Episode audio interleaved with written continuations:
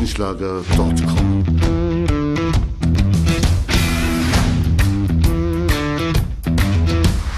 Energie für Körper und Geist. Der Podcast für dich und andere Menschen, die mehr aus ihrem Leben machen wollen. Hier geht es darum, das Beste aus dir herauszuholen. Aus deinem Körper, deiner mentalen Stärke, deiner Ernährung und deinem Lifestyle. Und jetzt viel Spaß mit deinem Gastgeber, Erich Frischenschlager.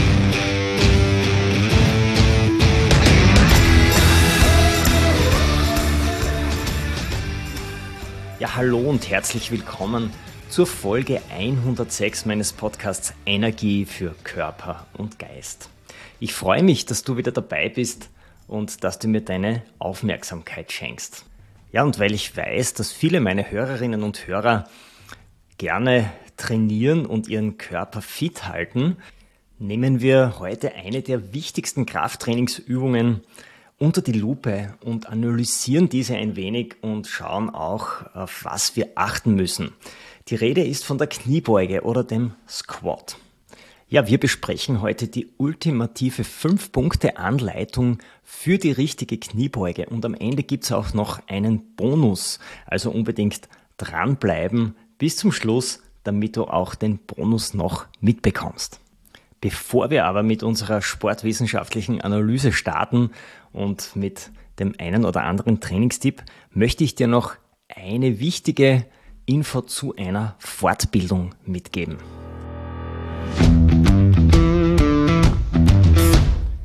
Vielleicht hast du ja schon einmal etwas über Neuroathletik gehört oder auch neurozentriertes Training. Ja, das Besondere an der Neuroathletik ist, dass im Gehirn ganz spezielle neuroplastische Veränderungen angeregt werden. Und das erlaubt dem Athleten, das gesamte Bewegungspotenzial zu entfalten. Das heißt, gestörte oder hemmende Funktionen vom zentralen Nervensystem werden ausgeschalten, damit die komplette körperliche Leistungsfähigkeit auf einem Höchstmaß abgerufen werden kann. Ja, und genau zu diesem Thema hat die BSBA Bewegungsakademie den Neuroathletik Grundkurs ausgeschrieben. Als Experten für dieses Thema hat die BSBA den Sportwissenschaftler, Psychologen und Sportphysiotherapeuten Patrick Meinhardt aus Deutschland eingeladen. Er schult in diesem dreistündigen Online-Kurs die Teilnehmer in einer Qualität, damit sie dann das neurozentrierte Training verstehen und mit ihren Kunden oder Athletinnen auch umsetzen können. Patrick Meinert ist einer der ersten, der das neurozentrierte Training angewendet hat und hat auch bereits drei Bücher darüber geschrieben. Die Fortbildung findet online statt, das heißt, es kann jeder dabei sein. Der gesamte Grundkurs dauert drei Stunden und wird am 8. März über die Bühne gehen.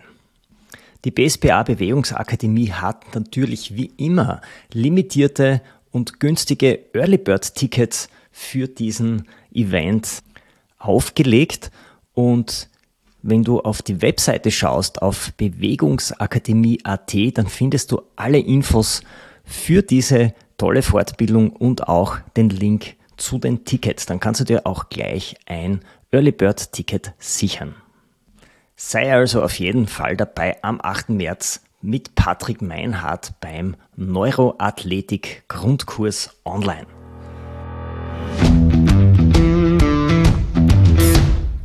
Auf diesen Neuroathletik Grundkurs freue ich mich auch schon, weil er wirklich eine sehr vielversprechende und neue äh, Trainingsmethode ist, ein Trainingsansatz, wo man sicher noch mehr herausholen kann aus seinem Leistungspotenzial.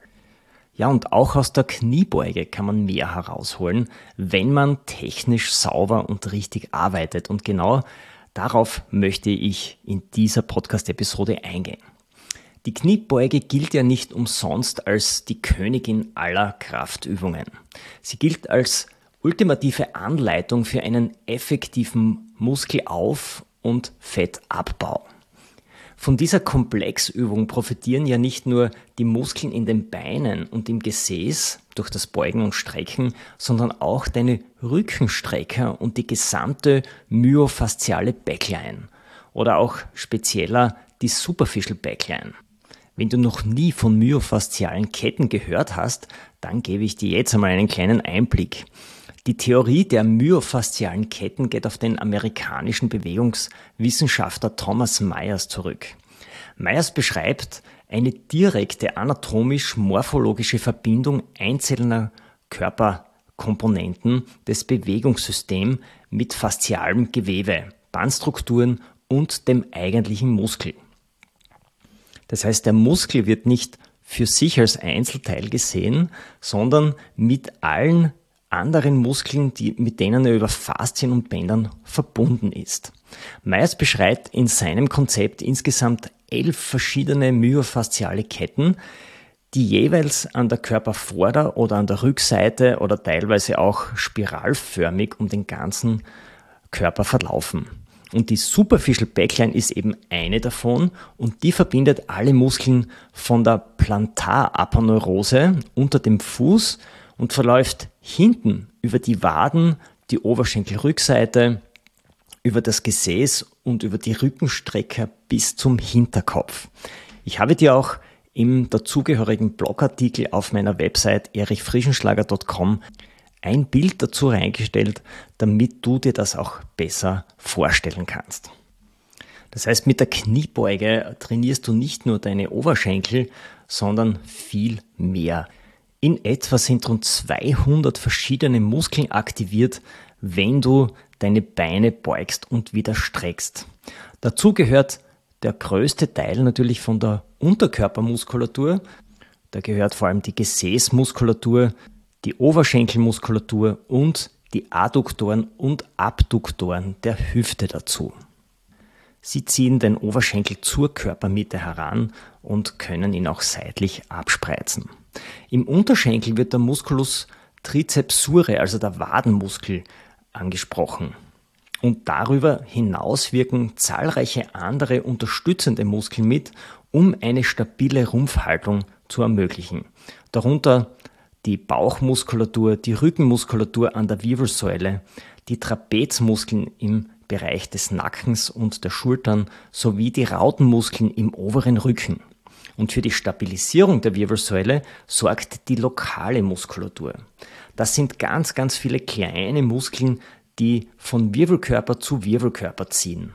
Einige lassen auch den nächsten aus und gehen dann zum übernächsten. So ist unser Rumpf oder unsere Wirbelsäule wie mit einem Spinnennetz von Muskeln äh, verwoben und gibt eben so eine sehr gute Stabilität.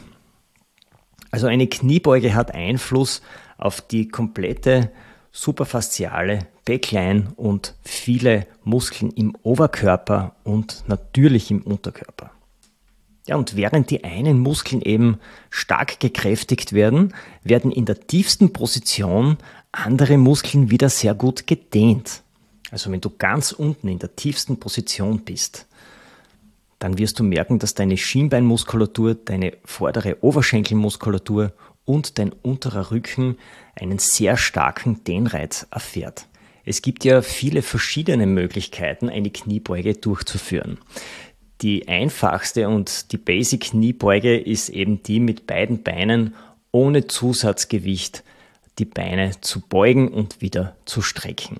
Ein Anfänger sollte unbedingt mit dieser Variante beginnen und auf eine korrekte Ausführung achten. Die fünf Punkte zur korrekten Ausführung, auf die kommen wir gleich. Aber ich möchte euch jetzt noch äh, vielleicht ein paar, äh, ein paar Ideen geben, welche Kniebeugen es noch so gibt wie man die Beine eben beugen kann. Zum Beispiel mit der Goblet Squat. Dabei hält man ein Zusatzgewicht vor der Brust, also eine, eine kleine Hantel oder etwas anderes. Ja. Die Plié Squat, also eben breiten Beinen mit Fersenheben zum Beispiel. Oder die Froschkniebeuge mit extrem breiten Stand.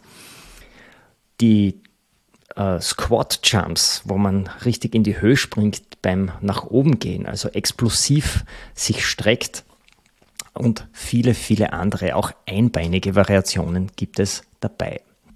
Das sind jetzt alles Ausführungsvarianten ohne Zusatzgewicht. Später, wenn du schon etwas Muskulatur aufgebaut hast, dann ist die Königsdisziplin natürlich die Kniebeuge mit einer Langhantelstange am Rücken. Das ist eine richtig effektive Übung, für die du allerdings schon eine gute Technik und eine gut trainierte Muskulatur brauchst.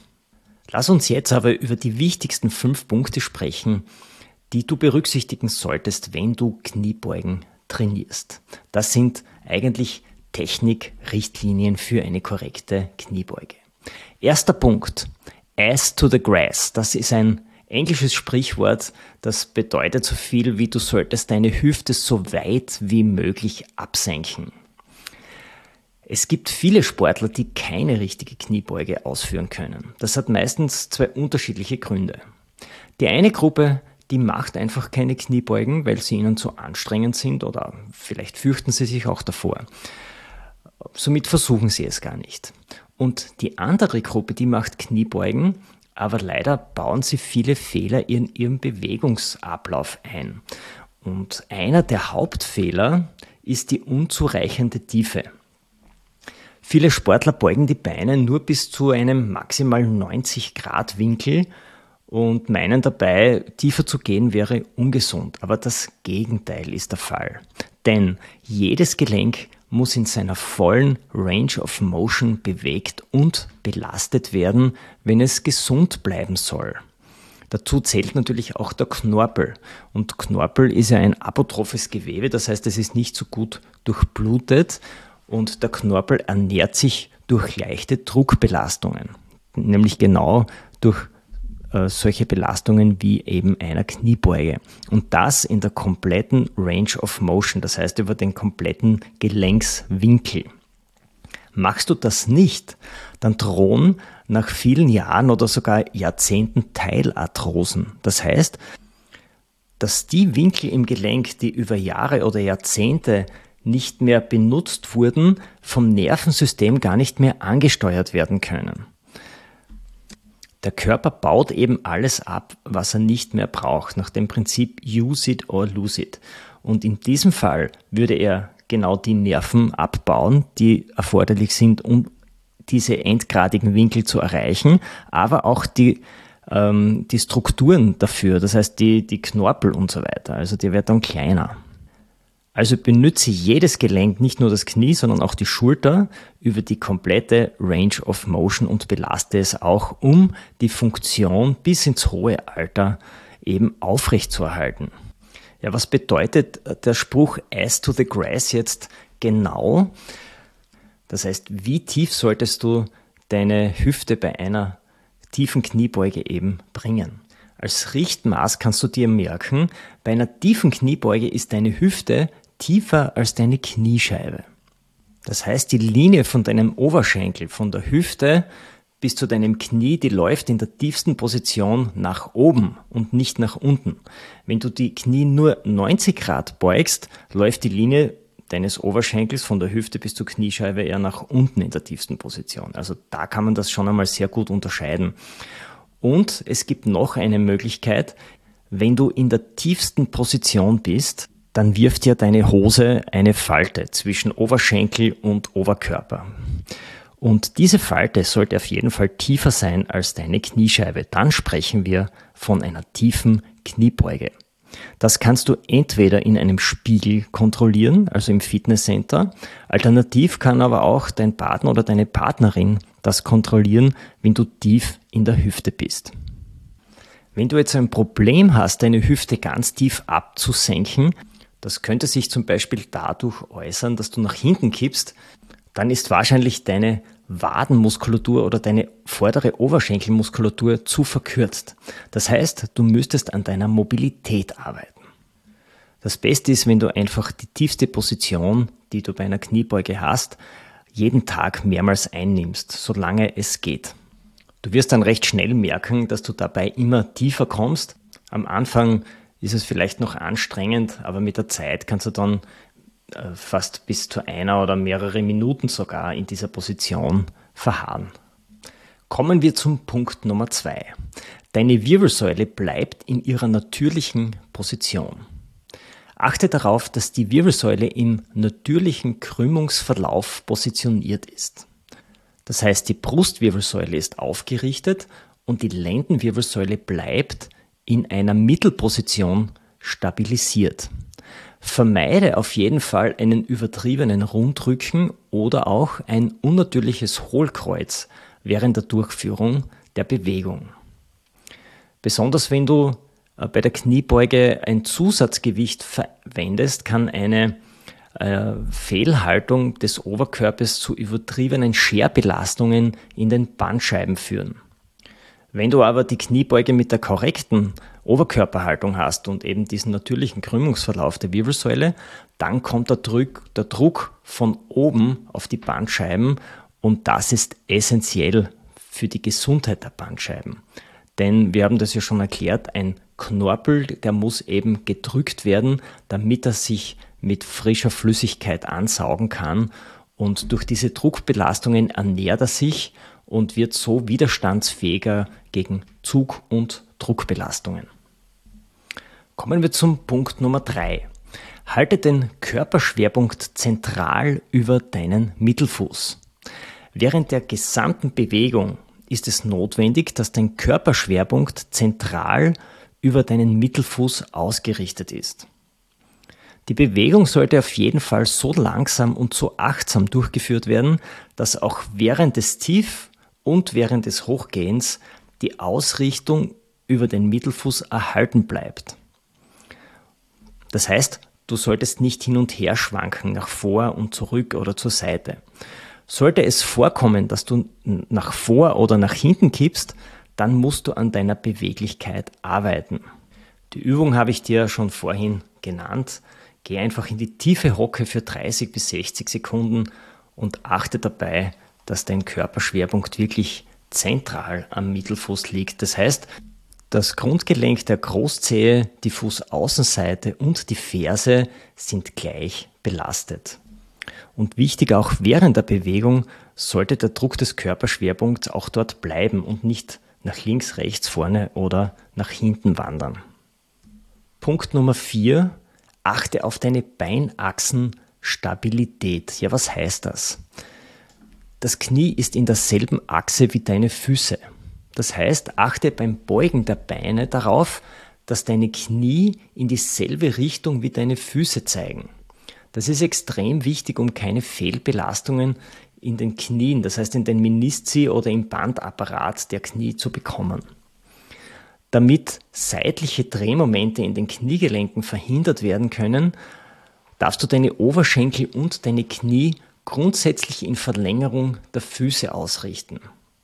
Sollten deine Beine während der Belastung nach innen kollabieren, arbeite mit Stabilisierungsübung auf instabilen Untergrund an deiner Beinachsenstabilität. Wie breit du bei der Übung stehst, das ist eine Frage deiner anatomischen Vorgaben. Nicht jeder Körper ist gleich gebaut. Verschieden tiefe Hüftpfannen und verschiedene Winkel des Oberschenkelhals-Grundgelenks verlangen auch unterschiedlich breite Standflächen.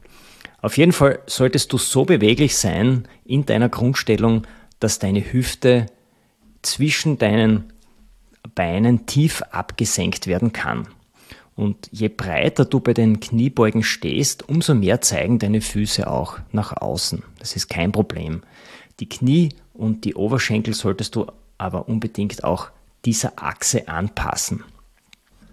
Punkt 5. Pressatmung erhöht die Stabilisation in deinem Rumpf. Vor allem wenn du mit Zusatzgewicht trainierst, ist es eventuell notwendig, deinen Rumpf noch effektiver zu stabilisieren, damit sich keine Haltungsfehler in den Bewegungsablauf einschleichen. Erhöhe dazu den Bauchraum-Innendruck über das Anhalten des Atems. Das ist übrigens auch mit verschiedenen Studien abgesichert.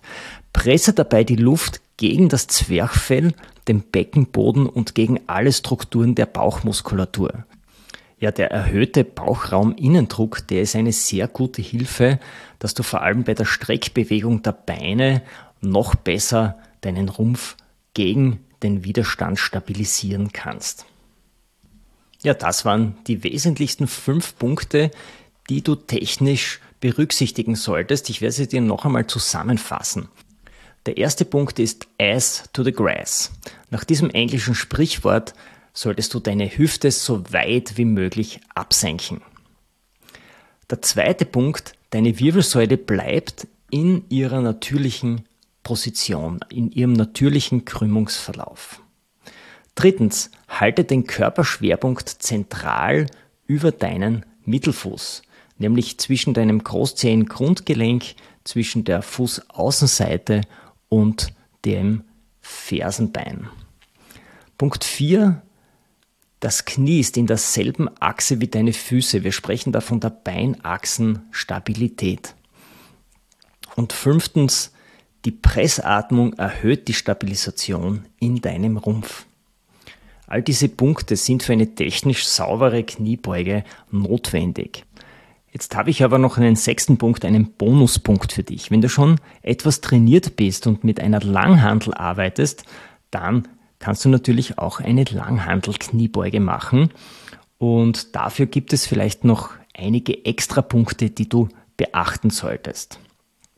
Grundsätzlich ist die 5-Punkte-Anleitung auch bei der Kniebeuge mit Langhandel natürlich gültig. Äh, wir besprechen jetzt aber noch ein paar zusätzliche Dinge, die du dabei berücksichtigen solltest. Das beginnt mit der Griffbreite der Hände an der Langhandelstange. Die Langhandelstange ist ja in der Mitte glatt und an den Außenseiten so etwas geriffelt. Männer sollten den Abstand von circa einen, von einer Daumenlänge von diesem Übergangsbereich vom glatten zum geriffelten Bereich der Stange nehmen und die Damen eine halbe Daumenlänge.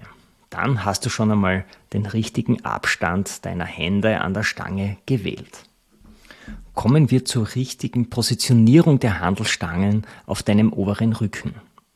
Wenn du deine Halswirbel runtertastest vom Kopf abwärts, dann, äh, dann spürst du weiter unten einen kleinen Vorsprung. Das ist der siebte Halswirbel, der springt hier etwas vor. Und die Handelstange sollte auf jeden Fall unter diesem siebten Halswirbel am oberen Ende des Trapezmuskels abgelegt werden.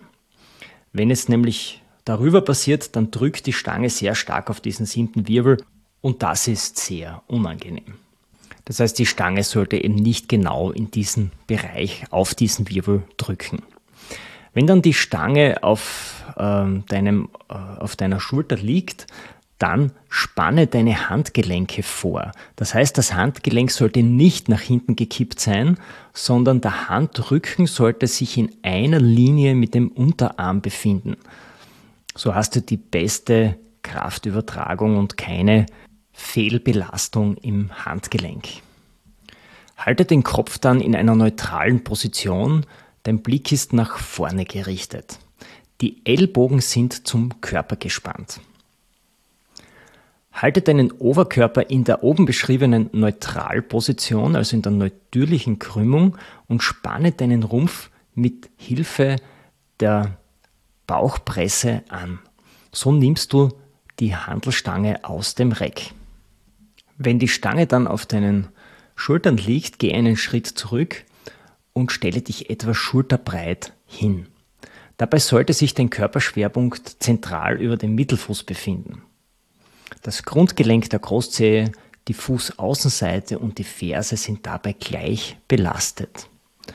Ja, und in dieser Position gehst du maximal tief und wieder hoch. Wähle dein Gewicht am Anfang eher leicht und steigere dich dann in kleinen Schritten. Zu Beginn würde ich sowieso nur mit einer Handelstange ohne Gewicht den Bewegungsablauf trainieren. Mehrere Male und immer wieder auf diese fünf Punkte äh, Rücksicht nehmen und den Fokus richten, ob die Technik auch richtig durchgeführt wird. Ja, und wenn du dann die Bewegung sauber durchführst und alle Punkte richtig machst, dann kannst du beginnen, Gewicht aufzulegen. Nimm aber nur so viel Gewicht, dass es noch möglich ist, dass du dich aus der, von der tiefsten Position ganz unten nach oben drücken kannst. Ja, ich beobachte im Fitnesscenter immer wieder, dass gerade Männer viel zu viel Gewicht bei der Kniebeuge auf die Langhantel wuchten und mit dieser großen Last ist es ihnen dann gar nicht möglich, ganz tief zu gehen und vor allem aus dieser tiefen Position ist es nicht mehr möglich, dann nach oben zu kommen. Also da ist es sicher besser, weniger Gewicht aufzulagen, aber dafür ganz tief zu gehen, ass to the grass und von dieser Position wieder nach oben zu gehen. Das ist sicher die bessere Variante und das bessere Training für deine Gelenke und für deine Muskulatur. Ja, für alle, die die Kniebeuge jetzt schon in ihrem Training regelmäßig integrieren, checkt eure Bewegung noch einmal auf diese fünf Punkte, dass ihr dann nichts falsch macht, damit euer Körper nicht fehlbelastet wird und damit euer Körper gesund bleibt. Ja, und all jenen, die die Kniebeuge noch nicht in ihr Training eingebaut haben, denen empfehle ich das dringend. Denn mit kaum einer anderen Übung ist es möglich, so viele Muskelgruppen gleichzeitig zu trainieren und so einen Effekt auf den Körper zu erreichen. Ich hoffe, ich habe euch jetzt Lust gemacht auf ein Training, auf ein Krafttraining, wo die Kniebeugen auf jeden Fall einen fixen Bestandteil darin haben. Somit wünsche ich euch noch einen schönen Tag und sage Tschüss und Servus aus Graz. erichfrischenschlager.com